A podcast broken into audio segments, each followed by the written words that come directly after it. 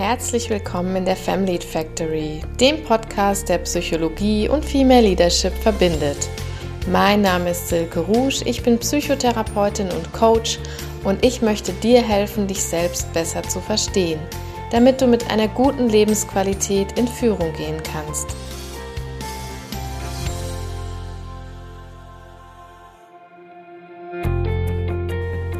Ja, guten Morgen, guten Mittag, guten Abend, wann immer du diesen Podcast jetzt hörst. Ich heiße dich herzlich willkommen. Ich freue mich, dass du dabei bist. Heute mit einer etwas außergewöhnlichen Folge, wenn ich überhaupt schon davon sprechen kann, denn so viele Folgen gibt es ja vom Family Factory Podcast noch gar nicht. Aber diese Folge ist schon etwas speziell aus dem Grund, dass es heute um das Thema Würde. Ich habe mich jetzt lange mit diesem Thema auseinandergesetzt und habe wirklich überlegt, ist es so das Richtige für einen Female Leadership Podcast? Aber bin dann zu dem Schluss gekommen, dass das Thema an dieser Stelle ganz genau richtig platziert ist. Denn was das Thema Würde mit Female Leadership oder überhaupt mit Leadership zu tun hat, darauf werde ich in diesem Podcast natürlich sehr genau und detailliert noch eingehen. Und ich finde im Nachhinein, dass es eine sehr, sehr spannende Arbeit war, eine sehr spannende Vorarbeit. Ich tauche ja immer sehr viele Stunden vorher in die Recherche, in das Thema, in Literatur dazu und in eigene Gedanken ein. Und die Vorbereitung auf so eine Podcast-Folge ist immer ohnehin schon was ganz Besonderes und auch etwas, wo ich mich selber wieder richtig gut sammeln kann, wo ich selber sehr viel über mich lerne, über die Themen nochmal lerne, die Themen auch nochmal aus ganz anderen Perspektiven auffassen kann, als ich sie vorher aufgefasst habe vielleicht. Und bei diesem Thema heute, beim Thema Würde, war das in einer ganz besonderen Art und Weise so. Denn ich weiß nicht, wie es euch geht, aber wenn ich vor ein paar Wochen oder Monaten vielleicht noch das Wort Würde gehört habe, dann ist das ein Riesenbegriff gewesen, erstmal ein sehr getragenes Wort, mit dem wir uns im heutigen Sprachgebrauch, seien wir mal ehrlich, gar nicht so viel auseinandersetzen.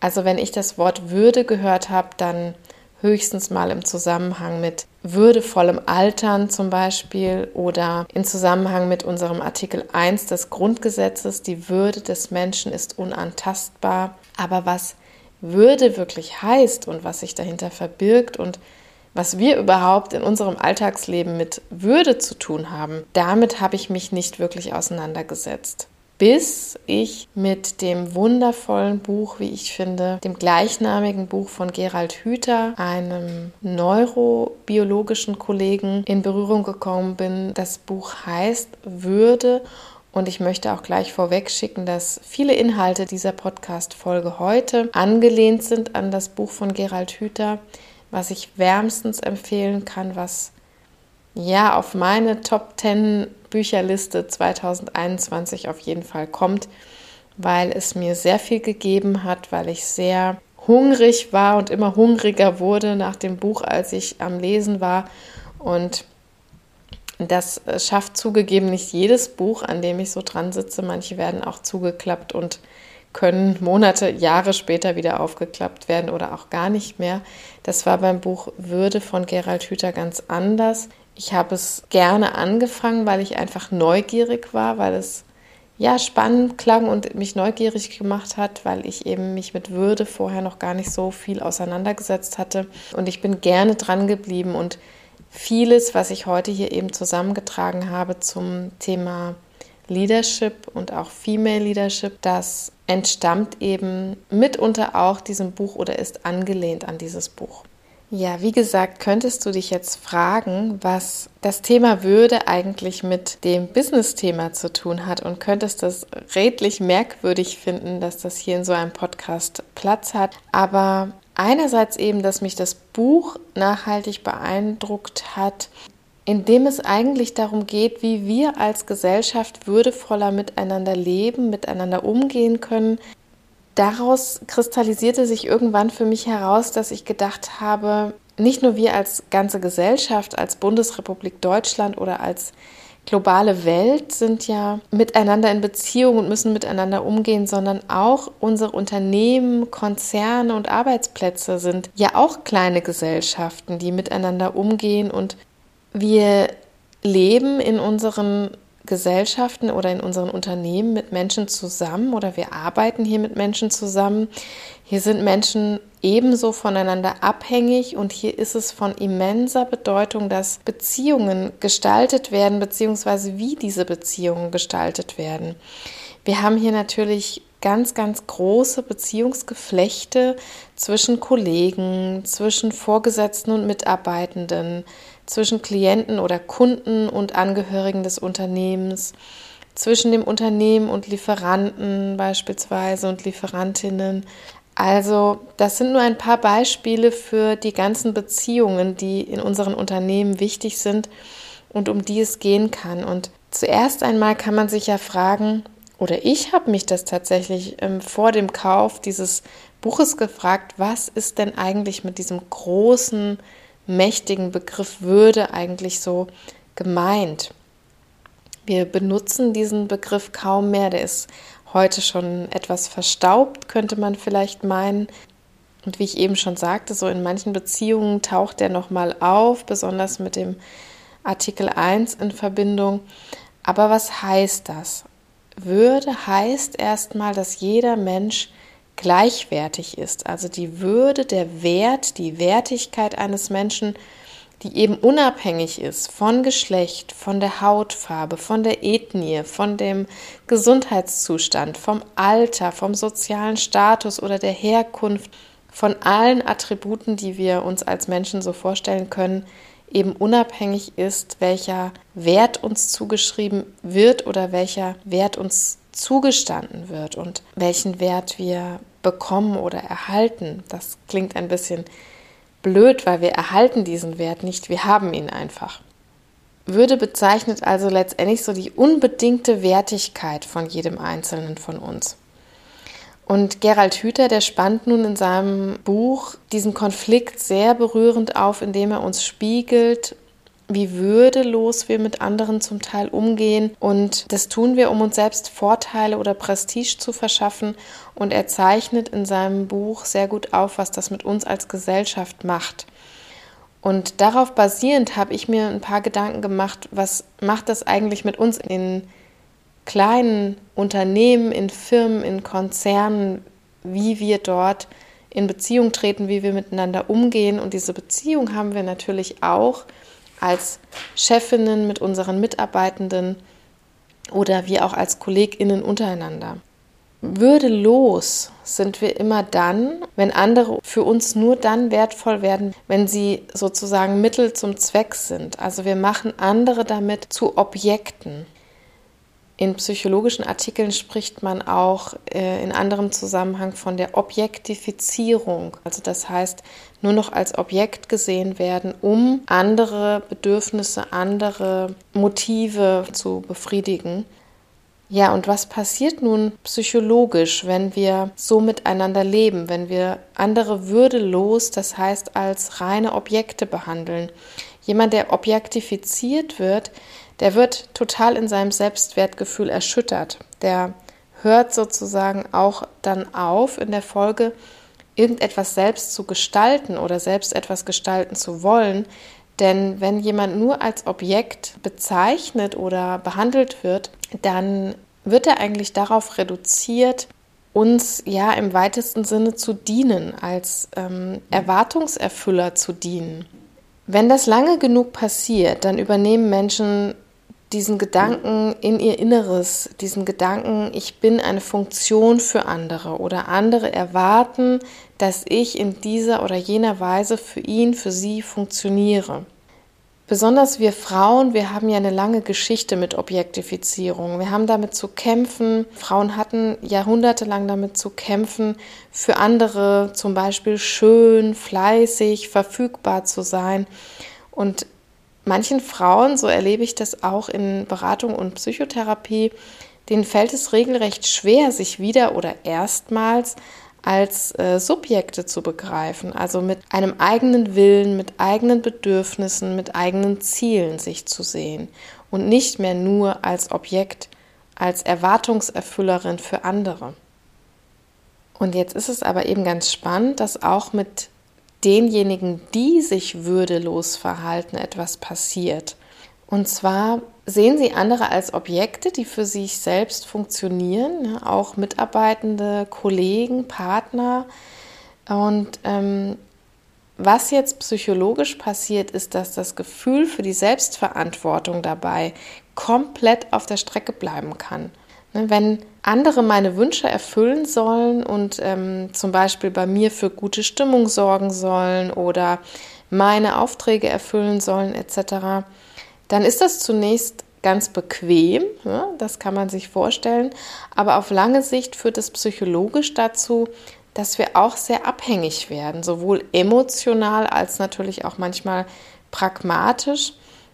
Und die Zwischenstufe ist jetzt spannenderweise oft Wut, ja, über das sogenannte oder vermeintliche Versagen von, von den anderen, von den Objekten oder von den Menschen, die ich mir zum Objekt gemacht habe. Wir sind also quasi auf lange Sicht gar nicht mehr in der Lage, für uns selbst zu sorgen. Wir erwarten, dass andere das tun, was erstmal als ein, eine relativ bequeme Geschichte wirkt, das ist auf lange Sicht psychologisch sehr, sehr schädlich und zwar nicht nur für die Menschen, die zum Objekt gemacht werden, sondern auch vor allem für die, die sich würdelos verhalten den anderen gegenüber. Jetzt habe ich natürlich Impulse, Denkanstöße mitgebracht, die bezogen sind auf unseren Job. Wir sind alle Frauen, die im Beruf stehen, zumindest denke ich, dass ein Großteil der hier Zuhörenden äh, Frauen sind, die im Beruf stehen, die diese Thematiken auch interessieren.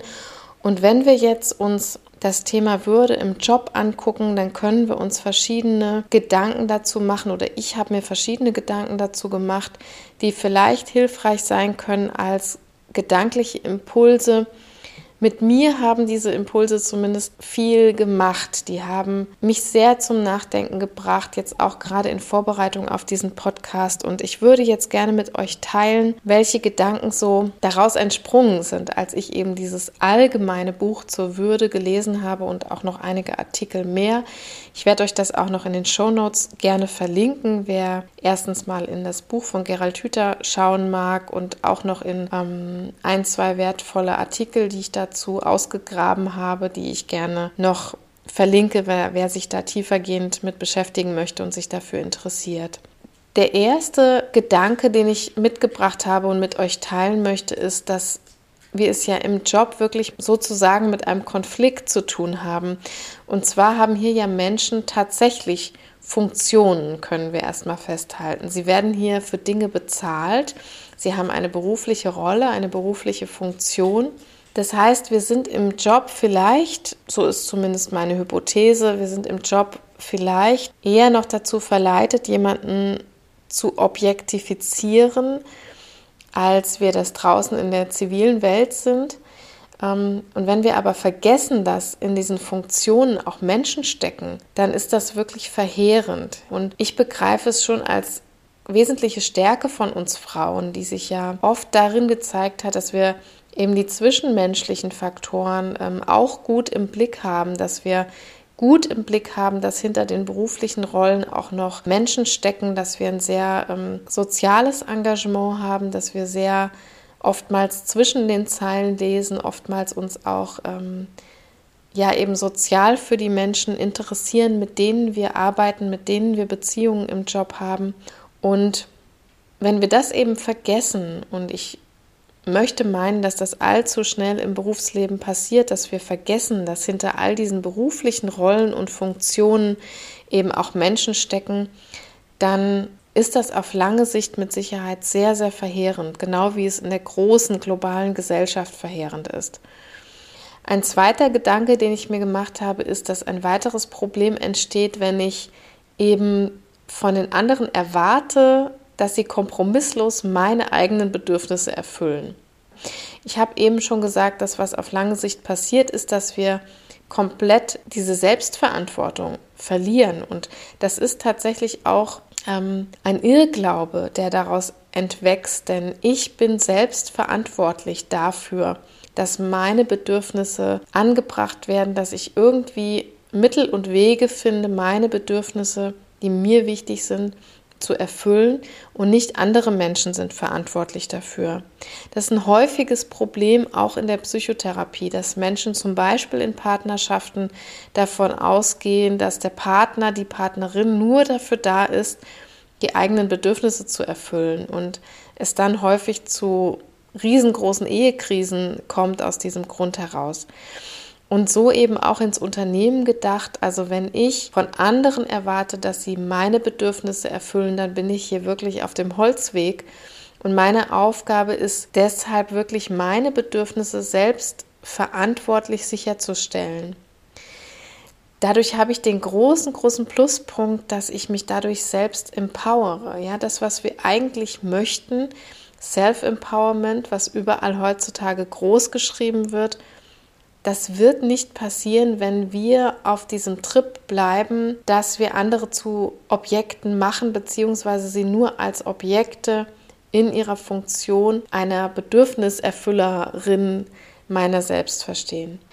Also, ich tue mir einen sehr, sehr großen Gefallen, wenn ich hier meine Selbstverantwortung wieder erkenne oder sie erstmals erkenne Selbstverantwortung ist sowieso was ganz Tolles und etwas sehr Ermächtigendes, sehr Empowerndes.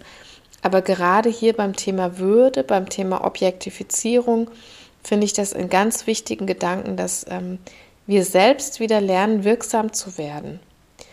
Ja, dass wir uns selber diese Verantwortung ähm, nicht nur zugestehen, sondern sie uns auch zurück holen. Also da steckt so ein bisschen der Segen drin, nicht nur der Fluch, ach Mist, ich muss jetzt alles selber machen, ich muss jetzt mein Bedürfnis wieder alleine erfüllen, sondern der große Segen ist, dass ich dann selbst auch wirksam werden kann, dass ich nicht so abhängig bin von anderen Menschen, die jetzt meine Stimmung, meine Laune, meine Aufgaben erfüllen, die ich eigentlich lieber selbst erfüllen sollte. Ein Tipp an der Stelle, so ein bisschen aus der psychologischen Trickkiste, ist, dass ich jetzt schauen kann, woran erkenne ich eigentlich, dass ich selber so ein bisschen aus der Verantwortung rausgerutscht bin, dass ich andere vielleicht auch unbemerkt oder aus der Gewohnheit heraus zum Objekt gemacht habe, dass ich sie in dem Fall ja würdelos behandle das erkenne ich manchmal daran, dass ich wütend werde. Ja, also wenn ich wütend werde, dann sollte ich untersuchen, was ich eigentlich von den anderen erwartet habe. Ich selbst kenne solche Gedanken oder Gefühle durchaus aus dem Arbeitskontext auch, wenn man als Vorgesetzte so da sitzt und dann und wann mal wütend und ärgerlich wird. Vielleicht ist das nicht immer die überschäumende, kochende Wut, aber es sind doch so kleine Ärgergefühle, die man dann verspürt dass ich in letzter Zeit schon häufiger in mich reinspüre und in mich reinhöre und mich nochmal selbst reflektiere und überlege, warum bist du jetzt eigentlich ärgerlich, zornig, wütend über einen Mitarbeitenden? Was macht dieses Gefühl aus? Welcher Gedanke macht dieses Gefühl aus? Ja, ich habe in der letzten Folge schon mal ähm, oder vor zwei Folgen schon mal so diesen Spruch ähm, eingebracht, hinter jedem Gefühl steckt ein Bedürfnis. Und hier ist es häufig das Bedürfnis, dass andere eben meine Bedürfnisse erfüllen. Also, dass ich mich nicht selber darum kümmern muss, sondern dass andere bitte dafür zu sorgen haben, dass es mir gut geht. Sowohl seelisch als auch vielleicht im pragmatischen Sinne. Und wenn ich da eben jetzt die Wut erkenne oder den Ärger, dann kann ich, wenn ich etwas selbstkritisch reflektiere, vielleicht auch herausfinden, dass ich an der einen oder anderen Stelle Erwartungen an meine Mitarbeitenden, Kolleginnen, Kundinnen, Klientinnen, Lieferantinnen, um wen immer es geht, ähm, dass ich da vielleicht ja einfach unrealistische Erwartungen und auch würdelose Erwartungen äh, angebracht habe im Vorfeld. Ich kann mich also fragen, war das realistisch, was ich da gefordert habe? Habe ich da einen anderen vielleicht eine andere zum Objekt gemacht? War das fair? Ich kann aber auch an der anderen Stelle manchmal fragen, ist es fair, was er oder sie von mir erwartet? Ja, nicht immer bin ich ja in der vorgesetzten Rolle. Manchmal bin ich vielleicht auch selbst in der Kolleginnenrolle oder in der ähm, Rolle der unterstellten Mitarbeiterin. Und auch dann kann ich mich fragen, ist das fair, was mein Chef oder meine Chefin von mir erwartet? Oder werde ich hier gerade zum Objekt gemacht? Ich würde als Psychotherapeutin fast sagen, wenn sich hier noch Ärger und Wut meldet, dann sind wir gar nicht auf dem falschen Dampfer, denn das ist eine, eine Emotion, die da eigentlich hingehört, die sehr unpathologisch ist an der Stelle, denn da meldet sich ja Lebensenergie zurück. Ja, da meldet sich ja ein Anspruch auf die eigenen Grenzen zurück. Das heißt, jemand übertritt meine Grenze. Das ist in dem Fall die Grenze der Integrität, der ja eben der eigenen würde, der unbedingten Wertschätzung. Und wenn ich hier Wut und Ärger spüre, ist das meist ein ganz guter Barometer dafür, dass jemand diese Grenze übertreten hat und dass jemand vielleicht auch hier die Grenze der Würdelosigkeit übertreten hat. Als drittes habe ich noch einen Gedanken mitgebracht, den ich gerne mit euch teilen möchte. Und zwar bin ich auf ein Gedicht gestoßen. Ich bin eigentlich nicht der große, die große Gedichte-Konsumentin, zumindest keine klassischen oder altertümlichen Gedichte. Wenn, dann höre ich mir gern mal einen Poetry Slam oder sowas an. Aber ich bin auf ein Gedicht gestoßen von Friedrich Schiller und zwar äh, ist das eine Passage aus Die Künstler. Das ist tatsächlich schon aus dem Jahr 1788, also unglaublich lange her für unsere Begriffe. Und in diesem schönen Gedichtauszug heißt es, der Menschheit Würde ist in eure Hand gegeben, bewahrt sie, Sie singt mit euch, mit euch wird sie sich heben. Bewahrt sie, sie singt mit euch, mit euch wird sie sich heben. Was mir beim Durchlesen dieses wirklich sehr alten, über 230 Jahre alten Gedichts ähm, in den Kopf kam, war sofort, ey, das ist unsere Verantwortung. Ja, also der Menschheit Würde ist in eure Hand gegeben. Und ich habe das jetzt mal für mich übertragen auf den Unternehmenskontext und auf den Leadership-Kontext. Und da kam mir wirklich sofort dieser Gedanke, Mensch, das ist unsere Verantwortung. Die Würde der Mitarbeiterschaft ist in unsere Hand gegeben. Sie sinkt mit uns, in Klammern Führungskräften, und wird sich mit uns auch heben. Ja, also dieses Gedicht eben 230 Jahre alt und älter und doch noch irgendwie brandaktuell denn was auch Gerald Hüther in seinem Buch zum Ausdruck bringt, je würdevoller wir uns verhalten, desto würdevoller strahlt auch unsere Belegschaft. Ja, er bezieht das ja auf die Gesellschaft, ich beziehe das jetzt eher auf unsere Mitarbeiterschaft, auf unsere Belegschaft in den Konzernen, in den Unternehmen.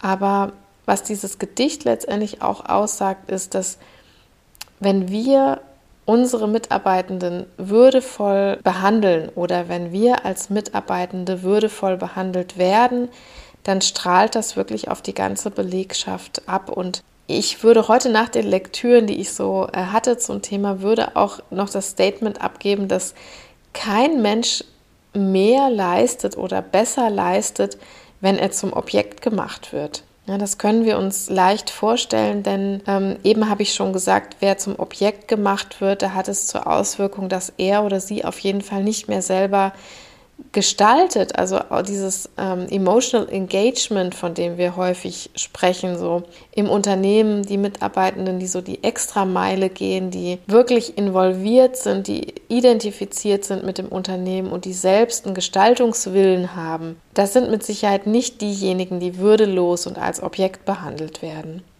Erkennen wir jetzt als Führungskräfte aber eben die Würde von anderen per se an, dann kann ich ja auch die Diversität umarmen, die ich da habe, anstatt sie an mancher Stelle vielleicht zu verfluchen. Ne? Also ich bin immer schon jemand, muss ich sagen, die sehr begrüßt und auch ja schon immer dankbar war für die Diversität, die sie in ihrem Team hat. Also ich spreche jetzt wirklich auf allen Ebenen. Also mit Diversität meine ich jetzt gar nicht Genderdiversität, was heute so viel im medialen Umfeld genannt wird, sondern ich meine hier die Diversität, die Vielfalt aus alt und jung, aus vielleicht deutscher und nicht deutscher Herkunft, aus körperlich gesund und körperlich beeinträchtigt, aus religiöser Vielfalt, aus ethnischer Vielfalt. Also alles, was wir uns so vorstellen können, eigentlich alle Dimensionen, die Menschen so abbilden können, die kann ich alle umarmen und begrüßen, wenn ich anerkenne, ja, dass wir alle einen unbedingten Wert haben und dass all diese Mitarbeitenden in meinem Team, in meinem Konzern ihren individuellen Wert haben und dass sie dazu erstmal nichts tun müssen. Sie müssen dafür nicht meine Bedürfnisse erfüllen, sondern sie müssen einfach erstmal nur da sein und mit ihrem Dasein, mit ihrer eben ja von Gott gegebenen Würde, die sie schon seit ihrem Zeitpunkt der Geburt mitbringen, sind sie ein Geschenk und sind ein Segen und bringen eben das ein, was sie einzubringen und mitzubringen haben. Und wenn ich so mit diesem Gedanken in die Führungsaufgabe gehe, dann kann ich mit einer ganz anderen Haltung führen und dann kann ich auch Diversität mit einer ganz anderen Haltung begegnen und, und sie eben umarmen, anstatt sie wirklich am liebsten weghaben zu wollen. Also manche betrachten Vielfalt ja wirklich als etwas Kompliziertes, als etwas, was Mühe macht, als etwas, was ja irgendwie immer so den Touch hat von, ähm, ich kann da keine Schema F-Lösung dann äh, anbringen. Und ich sehe das heutzutage wirklich als ein Segen an, ähm, dass ich so viele verschiedene Mitarbeitende in meinem Team habe. Und wenn man sich auf diesen Segen besinnt, den diese Vielfalt macht, dann erkennt man wirklich auch ganz, ganz viele Pluspunkte darin. Und als Führungskraft kann ich jetzt eben schauen, wo jeder in seiner Nische optimal, also gleich würdevoll glänzen kann. Jemand, der vielleicht einen Quereinstieg gemacht hat, der vorher einen ganz anderen Grundberuf gelernt hat und jetzt in meinem Bereich arbeitet. Ich erinnere mich an eigene Mitarbeitende, die früher mal einen handwerklichen Beruf hatten und jetzt im Gesundheitswesen bei uns arbeiten, die jetzt ganz wundervolle Gruppen- und Therapieangebote zum Beispiel für PatientInnen anbieten, die sie sonst nie hätten anbieten können, wenn sie diesen Grundberuf nicht hätten. Ich erinnere mich auch an Teammitglieder, die ja schon etwas älter sind, die schon kurz vor ihrer Berentung stehen und die mein Team unglaublich bereichern. Aber ebenso genau die jungen KollegInnen, die gerade von der Uni kommen oder gerade ihr Examen gemacht haben und in den Beruf starten, wo ich sage, da sprüht nur so die Energie, die möchten jetzt unbedingt arbeiten und die kommen und haben natürlich ganz andere Sachen zu bieten. Vielleicht ein bisschen mehr ähm, IT-Kenntnisse, weil sie als Digital Natives aufgewachsen sind oder ähnliche äh, Faktoren, die dann reinkommen mit den jungen Personen. Aber ich möchte auf keinen einzigen oder keine einzige aus meinem Team verzichten, weil jeder eben genau dort glänzen kann und mit seiner, ihrer Würde glänzen kann in dem Bereich, wo er oder sie steckt. Und die ureigenste Aufgabe von uns Führungskräften ist es jetzt zu schauen, wo ich jemanden optimal glänzen lassen kann, wo ich jemanden seine Nische bieten kann oder ihre Nische bieten kann und wo sie eben mit ihren Talenten optimal glänzen können. Das ist unsere Aufgabe. Unsere Aufgabe ist nicht, den Wert von jemandem in seiner Funktion zu bestimmen und ja, dieses Wort des Human Capitals oder der Human Resources suggeriert immer, dass es eben hier um die Ressource Mensch geht, die optimal ausgeschlachtet werden will. Und ich finde, der Begriff ist deshalb auch äh, ein bisschen eindeutig, zweideutig. Wenn wir jetzt dieses Thema Würde, um das es heute ging, eben mitnehmen, dann finde ich persönlich diesen Gedanken sehr, sehr schön, mal ganz anders in unser Unternehmen zu gehen, sowohl selbst als Führungskraft vielleicht, als auch in dem Thema des Geführtwerdens. Denn wenn wir uns überlegen, wie wir vielleicht ähm, geführt werden möchten, dann können wir auch wieder mit diesem Gedanken abstrahlen auf dieses, wie möchten wir führen. Ich habe mir jedenfalls persönlich auf die Fahne geschrieben, dass ich gerne, wenn das auch noch nicht an jeder letzten Stelle meines Verhaltens klappt, aber ich habe mir zumindest vorgenommen, daran zu arbeiten, dass ich würdevoll führen möchte und dass mein Anspruch auch ist, würdevoll geführt zu werden. Ja, und mit diesem letzten Schlussgedanken möchte ich gerne die heutige Folge beenden. und hoffe, dass, auch wenn es ein etwas unkonventionelles Thema war, dir die heutige Folge etwas gegeben hat, dass du was damit anfangen konntest und ähm, ja, dass es vielleicht dazu beiträgt, dass wir alle ein bisschen unsere Haltung zu diesem Thema Objektifizierung der Mitarbeitenden, der Kolleginnen und der Menschen, mit denen wir im Unternehmen in Beziehung stehen, hinterfragen und vielleicht auch neu reflektieren können. Es würde mich sehr, sehr freuen, wenn ihr dazu ein Feedback habt oder einfach noch mal ein paar Gedanken eurerseits mit mir teilt. Ihr dürft mir gerne schreiben. Am einfachsten über meine Homepage family-factory.com. Da könnt ihr mir über den Kontakt-Button, über das Kontaktformular gerne eine Nachricht hinterlassen. Ihr erreicht mich aber genauso auf LinkedIn unter meinem regulären Namen Dr. Silke Rouge oder auf Instagram. Dort ist mein Name, mein Profilname family-factory. Wenn es euch gefallen hat, freue ich mich sehr, sehr doll über eine positive Bewertung dieses Podcasts. Das hilft einfach dabei, dass er ein bisschen besser platziert werden kann, ein bisschen besser auffindbar ist. Für all die, wo ihr denkt, dass sie von diesem Podcast profitieren können oder dass diese Folge vielleicht für sie was ganz Nettes ist und sie sich das gerne anhören mögen, dann dürft ihr die Podcast-Folge sehr, sehr gerne teilen. So, das war's für heute und ich freue mich, wenn ihr nächste Woche wieder dabei seid hier im Podcast der Family Factory. Bis dahin macht euch eine wunderschöne Vorweihnachtswoche. Wir hören uns nächste Woche Montag wieder. Bis dahin, tschüss.